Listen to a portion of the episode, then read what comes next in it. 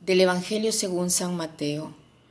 En aquel tiempo Jesús dijo a sus discípulos, Ustedes han oído que se dijo ojo por ojo, diente por diente, pero yo les digo que no hagan resistencia al hombre malo.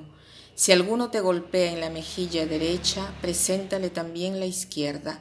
Al que te quiera demandar en juicio para quitarte la túnica, cédele también el manto. Si alguno te obliga a caminar mil pasos en su servicio, camina con él dos mil. Al que te pida, dale, y al que quiere que le prestes, no le vuelvas la espalda. Hoy Jesús nos revela una nueva antítesis.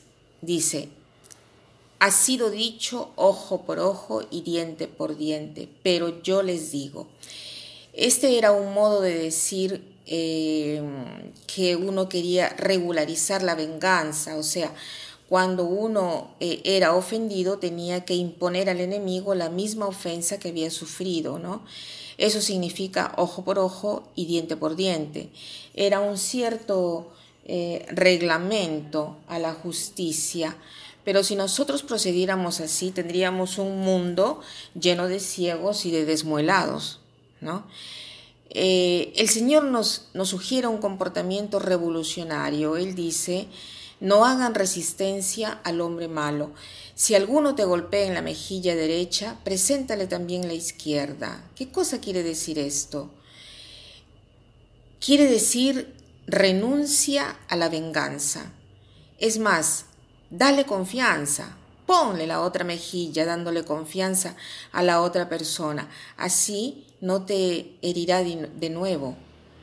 Sobre todo con los hijos. Es muy importante darles confianza porque es más difícil que un hijo después de haber... Em, de haberle dado confianza, traicione tu confianza, en lugar de hacer que se comporte bien a través de un castigo. O sea, hace que el hijo se responsabilice a comportarse bien con la confianza recibida después de haber cometido un error que no el castigo por el error cometido. ¿no? Es importante darle confianza porque esto quiere decir que nosotros creemos en la capacidad del bien de la persona que se ha equivocado.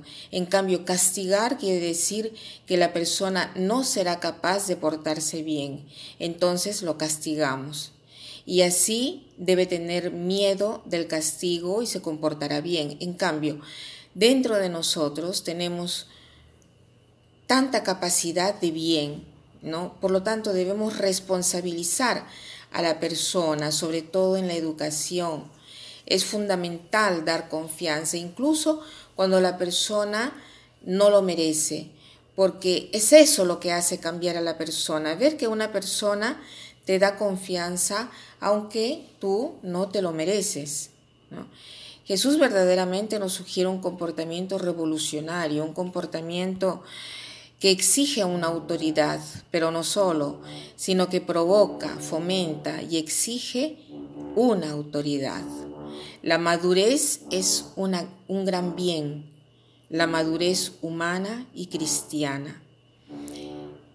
Entonces el propósito de hoy podría ser el de dar confianza a las personas. Sí, se arriesga, pero es mejor arriesgar y dar confianza antes que castigar, y tanto menos vengarse. Vengarse no es un modo de reaccionar al mal, porque el mal se vence con el bien y no con el mal. El mal que produce otro mal produce un mal aún mayor. Entonces, Pidamos al Señor que nos dé la gracia para comprender esto y después para ponerlo en práctica. Y para terminar, quiero citar esta frase que dice así. La principal lección que he aprendido en una larga vida es que la única forma de hacer que alguien sea digno de confianza es confiar en él. Y la forma más segura de hacer que no sea digno de confianza es desconfiar de él y mostrárselo. Que pasen un buen día.